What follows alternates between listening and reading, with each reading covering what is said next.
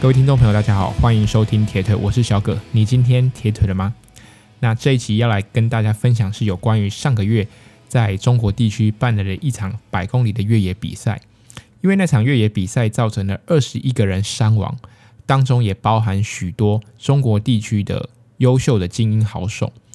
那我自己在这场比赛事后也上网看了一些文章。来看一下，说，诶，大家探讨说，为什么这场比赛会造成那么多人伤亡，而且里面几乎都是越野的好手。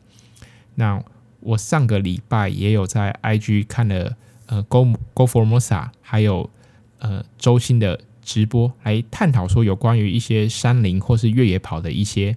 安全性的东西。那我在这边就跟大家来分享一下。那首先来跟大家提到的是，这场比赛其实它的全名是二零二一第四届的黄河石林百公里越野赛。那看到名称是第四届，可以知道说这场比赛其实是一个成熟性很高的一个赛事。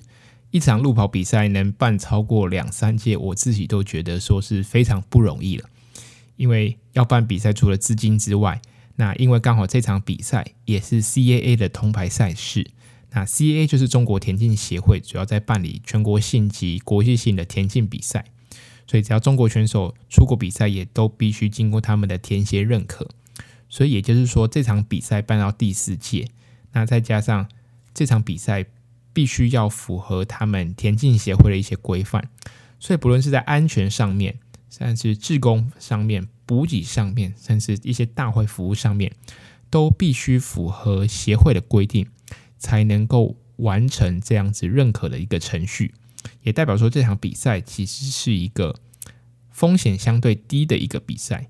对，毕竟这场比赛不是外面随便一个民间单位随便办，然后为了商业利益就办了一个比赛，它是经过认可、认定，也是经过呃审查的。那像以国内来说，我们国庆田协目前是还没有针对越野赛来做认证。那在台湾主要针对长距离啊、超马或是长距离越野跑，例如像我们的台湾西南林道越野跑，呃，大家如果对这个比赛有兴趣，可以去呃我们的国家地理频道，他之前在 YouTube 可以搜寻到，他有为这场比赛做了一个纪录片。所以，我们主要的长距离的比赛都是由中华民国超级马拉松运动协会来做认证的。好，那我们回过头来继续讨论这场比赛。那其实，在录音之前，我有上网到他们的官方网站看了一下他们当初的简章规程，因为我觉得要了解这场比赛，他们的规则也要看得非常清楚，因为会有一些意外的发生，或者说意外的产生，其实多多少少一定是跟他们的规则，或是跟他们人员安排会有一些关系的。那他们简章规则上有提到了四点，来跟大家做分享。第一个是赛道。是公路、砂石路、山路为主的一个赛段，它在简章里面就写写的非常的清楚，代表说这其实是一场可跑性高的路线。那上网看到也有对岸网友说，这场比赛可能是在中国大陆比赛百公里的赛道当中最简单的一个，因为它全程的爬升不超过三千公尺。那唯一困难的地方可能在于说，它平均海拔都是在两千公尺。所以，如果我们在平地生活习惯后，要在这场海拔平均两千多的地方来做比赛，是稍微算是比较困难的地方。好，那第二点呢，他有提到是比赛中途会在补给点提供食物跟饮料。那比赛路线上有超过六六十名的志工会为大家服务。我想这一点写得很清楚，就是嗯、也给精英跑者提供一个轻量化的一个一个规定。因为其实我们看了一下，它既然补给点都会有补给，那有饮料，那相对的，你精英选手在追求成绩的时候，身上就不会放太多呃不必要的补给，不论是水，他可能也会调整到自己在各个补给站中间能喝到的量就好。那身上的补给呢，可能是带他自己习惯，或是他。觉得非常重要，紧急时刻用得到的一些补给，剩下的可能他都会交给大会。再加上说这场越野跑的比赛中间，它其实有一个点是有放它的转换袋，里面可以预设放一些自己的物资。所以其实这场比赛来说，如果是以精英选手或是越野跑能力相对比较好的选手来来说，他们一定会选择轻量化来上场，因为有很多东西他们大会都会提供。啊，第三点呢，赛事有总共总共有九个 CP 点来做补给跟计时，那路线部分都是没有交通管制的，所以以九个 CP 点来说，等于一百公里的路段，接近十点多公里就会有个补给站。以精英选手来说，一个站到一个站中间，基本上的时间，我觉得平均都是一个小时左右，所以对他们来说，真的。身上不需要带太多的补给，那这也是不是他们种下他们意外发生的一个原因之一呢？我觉得也有待探讨。好，那第四点呢，简章有提到，比赛沿途设有为比赛服务的救护车和工作车，所以如果当选手发生意外的时候，其实是有救护能力。那当选手如果有事故的时候，也有紧急应变的工作用车来做处理。好，那我们继续来讨论一下这场事故发生的地点在哪里呢？它发生的地点在 CP two 到 CP 三之间，也就是第二点到第三点之间，大约是在整个路段的二十六公里到三十一公里的赛道上。那距离他们的开赛时间大约是三个小时。那我们再继续讨论一下有关于他们的罹难者。刚刚有提到，总共有二十一名的罹难者。前十名当中，遇难的有六位，那十一到二十的有三位，二十一到三十名的有六位，那三十一到四十名的有三位，那五十名以外的有三位，最后通过 CP two，然后发生遇难的是第五十七名。刚刚有提到说，这场比赛一百公里的有四百个人参加，就报名人数最多可以到四百。那等于是说，遇难的人基本上都是属于精英选手，或是你在呃越野跑上长距离耐力运动上面是表现非常好的选手。那刚刚提到的遇难者，其实前十名当中有两个人是因为严重的失温导致他们意外身亡。那遇难的选手基本上都是在全部选手当中前三十一名的位置。事后，他们来探讨说，为什么很多意外是发这场比赛很多意外是发生在前半段的前半段的选手，因为他们说那时候天气变坏的太快，等于是说跑得最快的选手和突发天气迎头相撞，他们最先遇到最坏的天气。那这场比赛连续三年赛事的冠军梁金，那他今年也在。呃，意外这场比赛意外中身亡。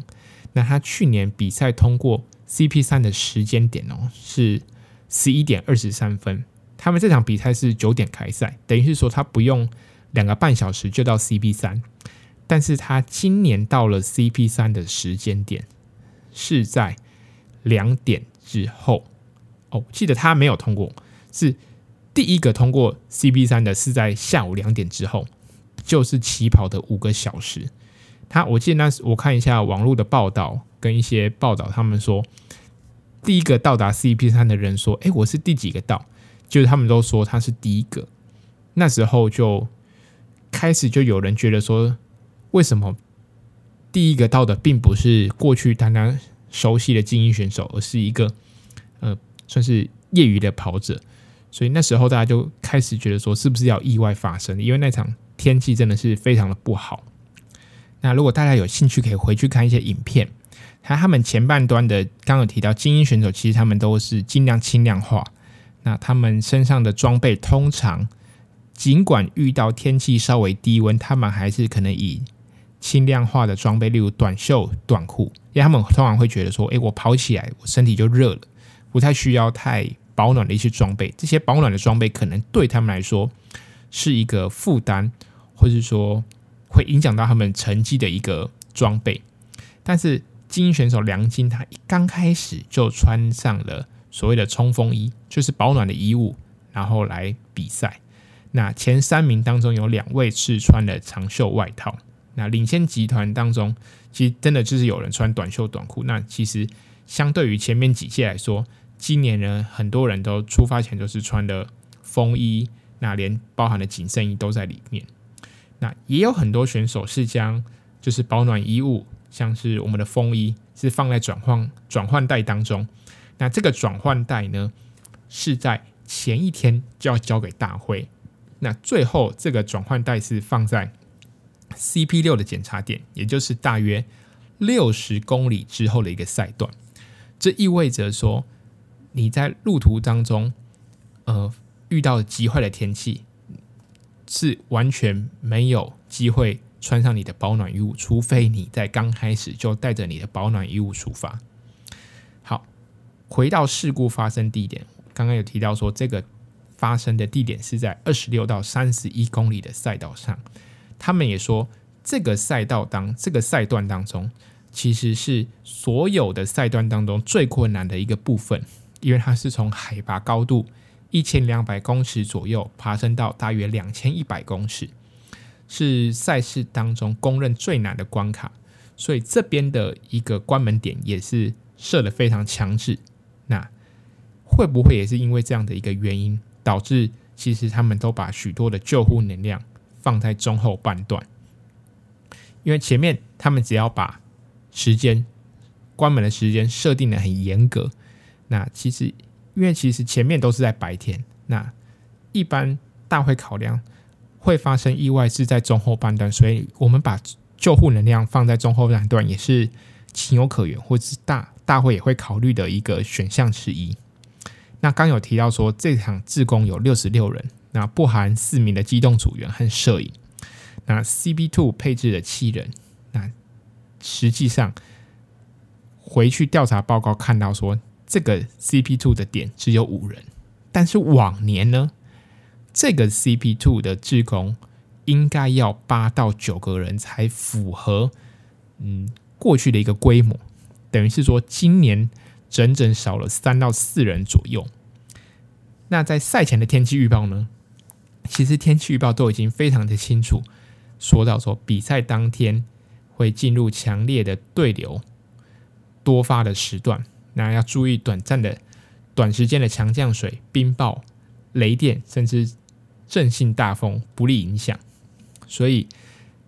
其实这个赛段其实办到第四届，其实每个选手都知道这个路段，他们其实是算是非常的熟悉。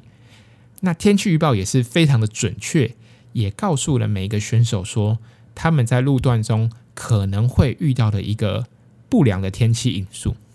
综合这两点，其实每个选手他们会选择出发继续比赛。其实很多时候，选手会掉入一个迷思，就是说自己以为自己的体能能够克服当下的困难的环境，不论是地形也好，天气也好，他会有个迷思说，反正过去我的训练，我的。比赛又遇过类似的这种情形，或者说我我准备比赛，我就是为了这一天。这些眼前再困难的天气因素，其实不是我阻止我前进的理由。我想，不论是精英选手或是一般的选手，我们可能说自己去爬山，或是去从事户外运动，都会掉入这样的迷思。何况是精英选手，他们今天是要争取名次、拿奖金啊。这场比赛可能也是他们准备很久的一场比赛，所以一定会有掉入这样的一个选择性当中。面对困难的天气，我要继续呢，还是我要就此放弃？好，我们继续来讨论天气预报，可以知道气温、下雨状况，但是如果我们单就看天气预报，可能无法实际呈现恶劣天气。就像我们去爬山哦。呃，天气预报说，哦，可能下午会下雨，下雨的几率是多少？但是你并不太知道说，真的下雨起来，你会处于什么样的状况？你并不了解说，这场午后雷阵雨可能会造成，呃，山林当中，或是，呃，我要从事的登山活动、越野跑活动中，造成什么样的一个变化？我们因为变化的速度是非常快，我们可能没办法那么及时的就能反应。当机立断去反应。那同样的，身为领先选手，先身为前半段的精英选手，在遇到这场比赛的状况下，你会继续前行吗？还是你要放弃，直接打包回家，就此中断？我觉得这个两难，大家也是可以在这集之后自己去回想的。好，那来继续讨论说，为什么大会当下不当机立断去暂停比赛？其实简章上面并通常并不太会去注明，像我们台湾会遇到诶台风啊的影响，那如果怎么发布发布陆上台风警报，那比赛就不办理。但是这场比赛并没有台风，那通常天气也不是让比赛取消的原因之一。像二零一六年，大家在台湾应该都有遇过霸王级冷气团那场比赛，有办理正西堡、日月潭、扎达马。那时候台湾是遇到好几年来的低温，那再加上有下雨，结果镇西堡是有改了路段，那剩下的比赛。其实也没有因为天气太冷、下雨的关系，然后取消也没有嘛，对不对？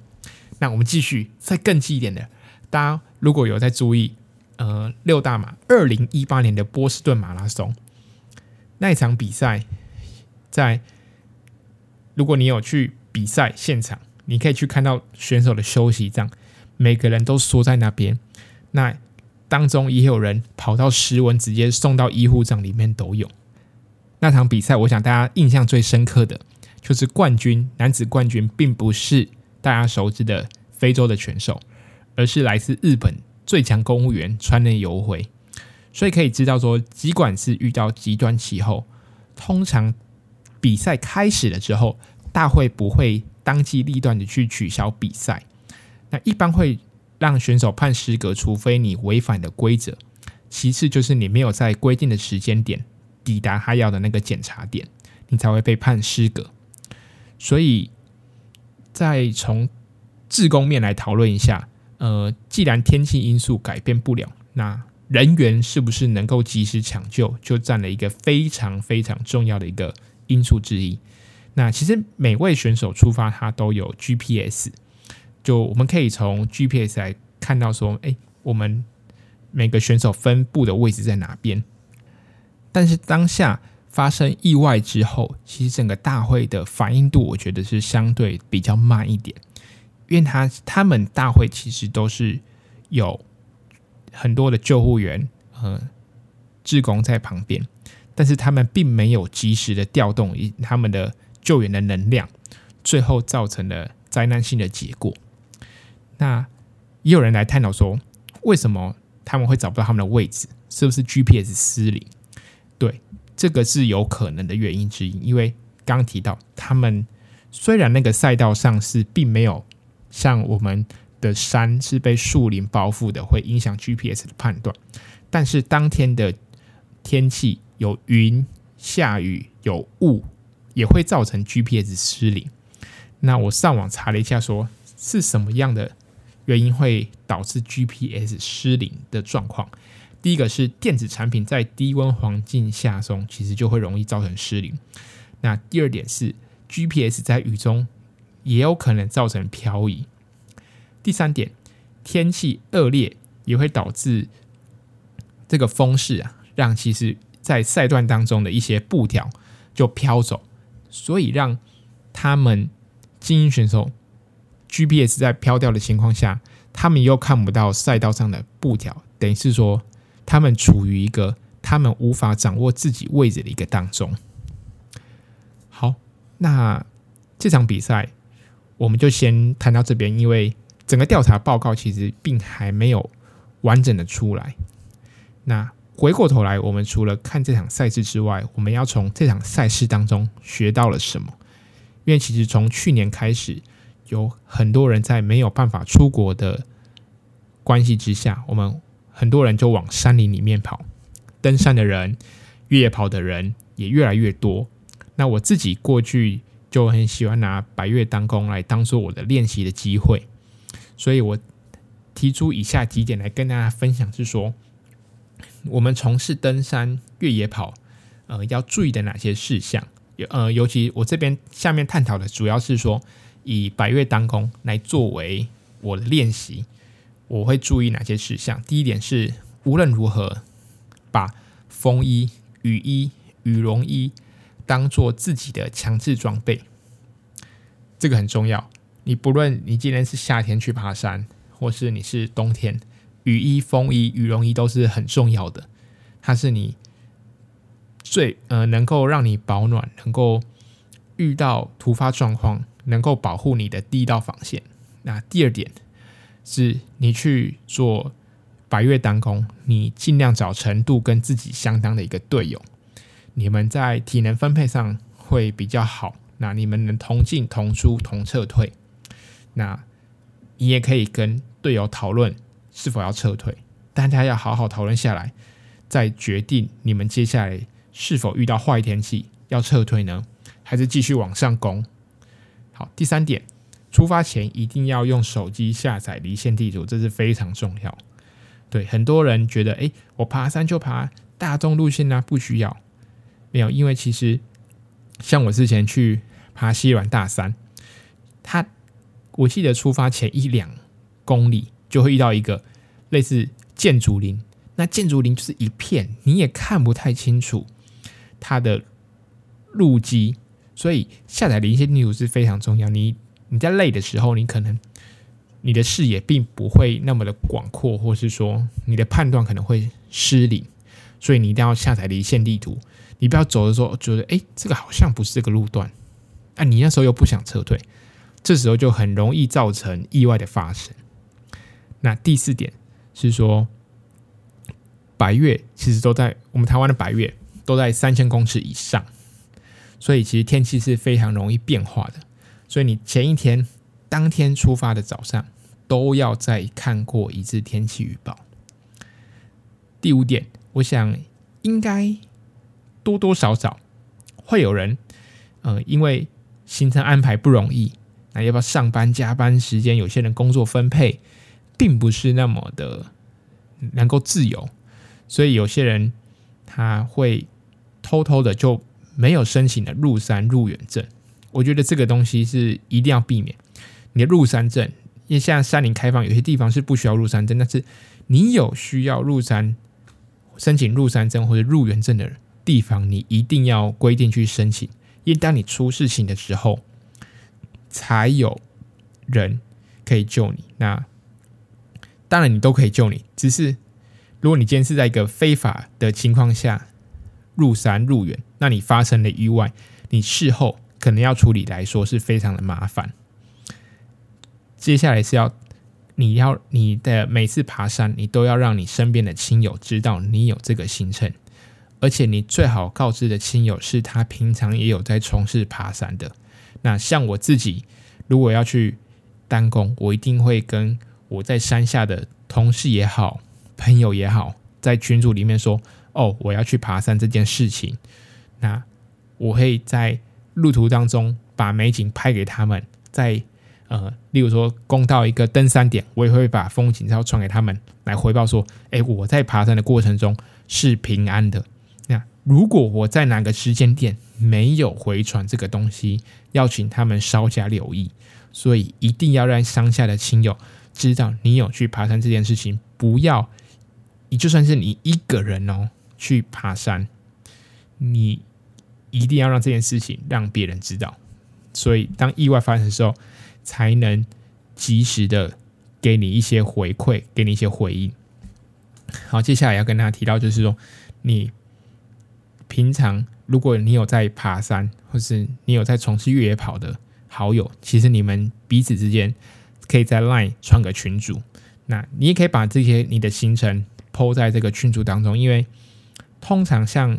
呃，如果你是有在爬山的话，通常里面好友几个，可能他是对。山林相对的了解，那他可能也认识一些向导或者一些救难队的成员。那当你发生意外之后，把你的状况告诉你这个群组里面的好友，他们可能能够及时协助你处理。好，接下来要跟大家分享的就是说，你所有的单攻行程一定要设停损点。你的预你预计是几点要到要到几公里处？那你没有抵达的是，你没有。在你自己设定的时间内抵达，你就必须严格执行撤退这项工作。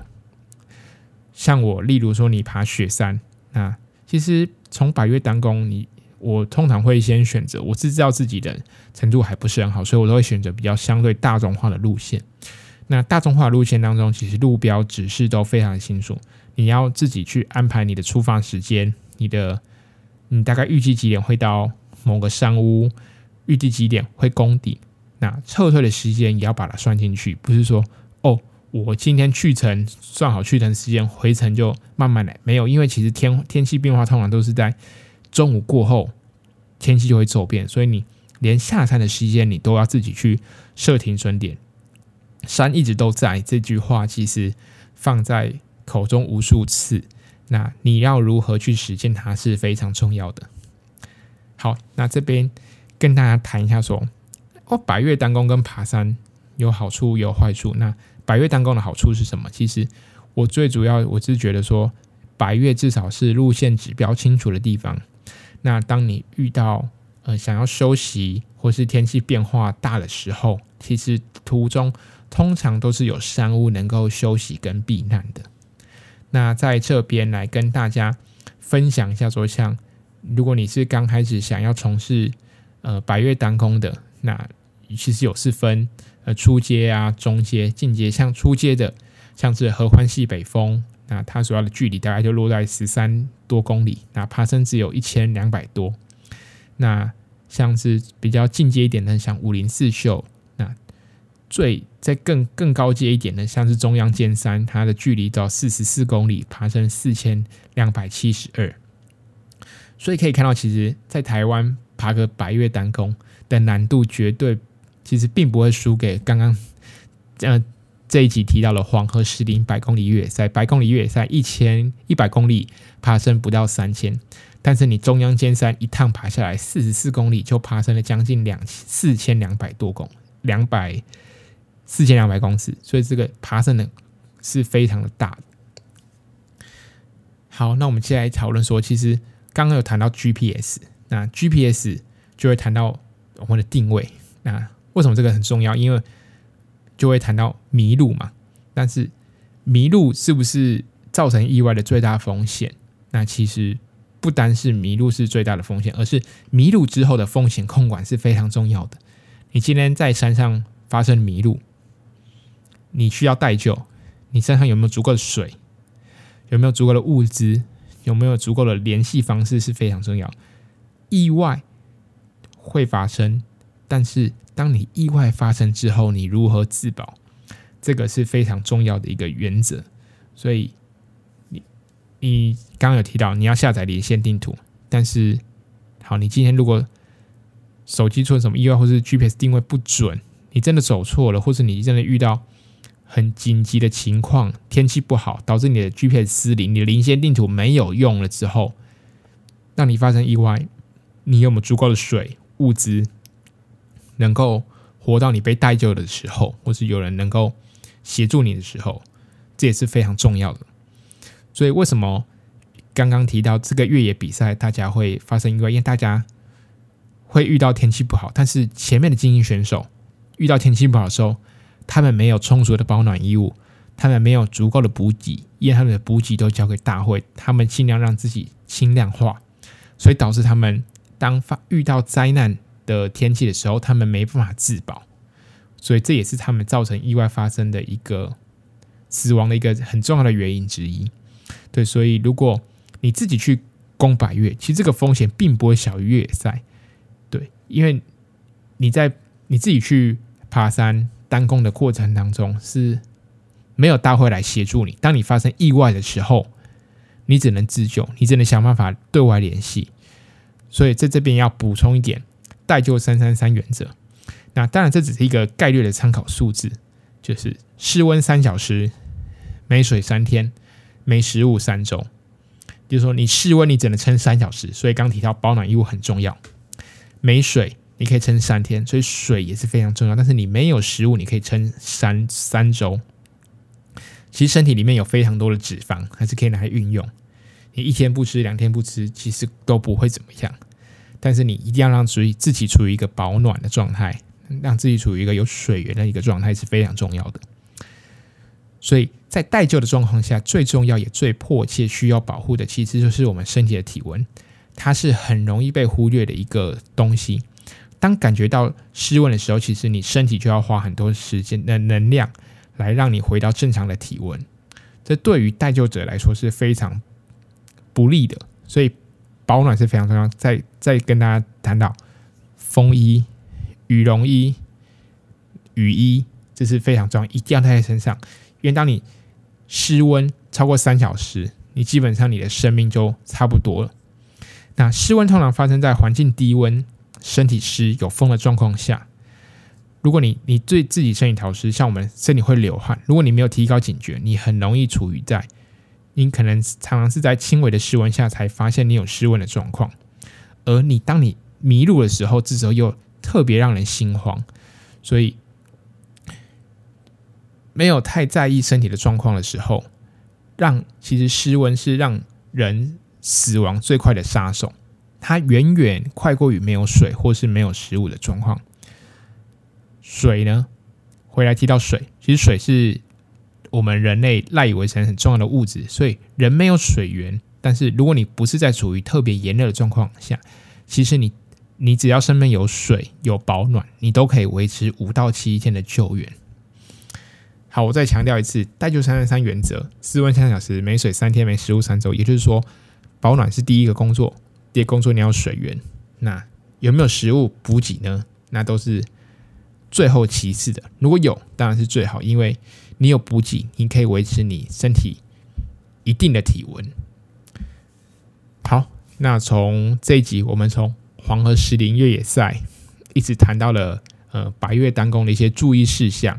那甚至我自己去爬百岳单攻的一些东西跟大家做分享，但我觉得。并没有很完整，但至少在，因为我们现在其实也因为疫情关系也没办法去山林当中。我觉得在这时候可以大家都去网上做一点功课，然后提升呃自己的安全的保护自己的能力吧。对，我觉得是这样讲。对你，而不要说啊，我今天要出门去跟大家从事一个活动，你却不知道你要带什么，你也不知道当遇到状况时候你要怎么办，或者是你当你发生状况，你要告诉谁。我觉得这些东西是从平常的时候就要去建立起来。那这时候我觉得是很很很好的时间点。既然你没办法出去，那就让你的头脑多丰富一点东西。好，所以我们这里来总结一下。其实越野跑比赛呢，比百越单攻来说，其实风险更低的。因为越野跑的比赛风险控管是在大会。那这次的意外是人为造成的因素比较多。那其实对岸的总理啊。习大大也说，要面这针对这件事情呢，要严格的去追查责任归咎。但其实百越单攻的风险是比越野跑来的更大。那所以说越野跑的风险小，那为什么会造成那么多人的死亡？其实真的是要好好来探讨的。那第二点就是说，小风险造成的造成最大意外是最可呃小风险造成的大意外才是最可怕的。所以，我们单攻呢，尽量避免一个人。他觉得说，哦，爬山而已嘛，其实还好，好像很安全，大众的路线都 OK。但是，尽量避免一个人，因为你出事的时候，其实是完全没没有人可以帮忙，所以结伴成行很重要。第三点，当你面临困境的原则，这个是周青分享的。那这边分享给大家：第一个撤退，第二个结伴，第三个见好就收。再一次，当你面对困境的时候。撤退、结伴、见好就收，这个就是原则。再来就是，你不要相信运动家的美德，那些都是屁话。没有说，哎，只有完，呃，就是努力啊，完成才才有要，就是运动家的精神。没有，在越野跑，在山林当中，在你不确定的环境当中，你只能对自己负责，别人不会对你的安全负责。你要为对自己负责。当你遇到事情不对的时候，回到刚刚提到的撤退、结伴、见好就收。好，那如果你在家无聊，因为疫情嘛，政府都宣布要延长到六月二十八号。你不知道看什么，我就推荐大家一个很好看的，算是纪录片。那它是公视《群山之岛与不去会死的他们》。他们之这今年好像三四月的时候已经有播了，我已经把它看完了。我觉得你大家可以看一下，我觉得拍的很好，不论是在画面上、颜色、整整个导演的对于四位主角的铺陈，我觉得都是很值得细细品味的一个地方。那你也可以透过这样的一个纪录片，来更了解台湾的环境，更了解台湾的山林。那透过这样的一个嗯、四部的纪录片当中，你也可以知道说，其实对山要更谦卑、更谦虚，因为这些谦虚，然后让自己能够处于一个更安全的一个状况下来享受山林，是更重要的一件事情。好，最后一点，如果你对山有兴趣，这间这边也可以，就是大家可以去搜寻 Go Formosa，或是可以去看像周青啊，他也会。固定在他的脸书，呃，分享一些越野跑或是一些山林的一些知识，山林的大小事，山林的一些安全，我觉得大家都可以去去关注的。好，那如果你喜欢我今天的节目，请你欢迎大家可以给我五星推宝。当然，我自己觉得对于山林越野或是百越单攻这件事情，我自己还是非常菜的，我只能就我的自己的经验，然后配上这次的。不幸的意外事件来跟大家探讨说，为什么会意外的产生？大家如何在发生意外的时候能够自保？所以，如果我不敢说这集我是一个以非常非常专业、很从事多年越野跑的人来做分享，但是我觉得，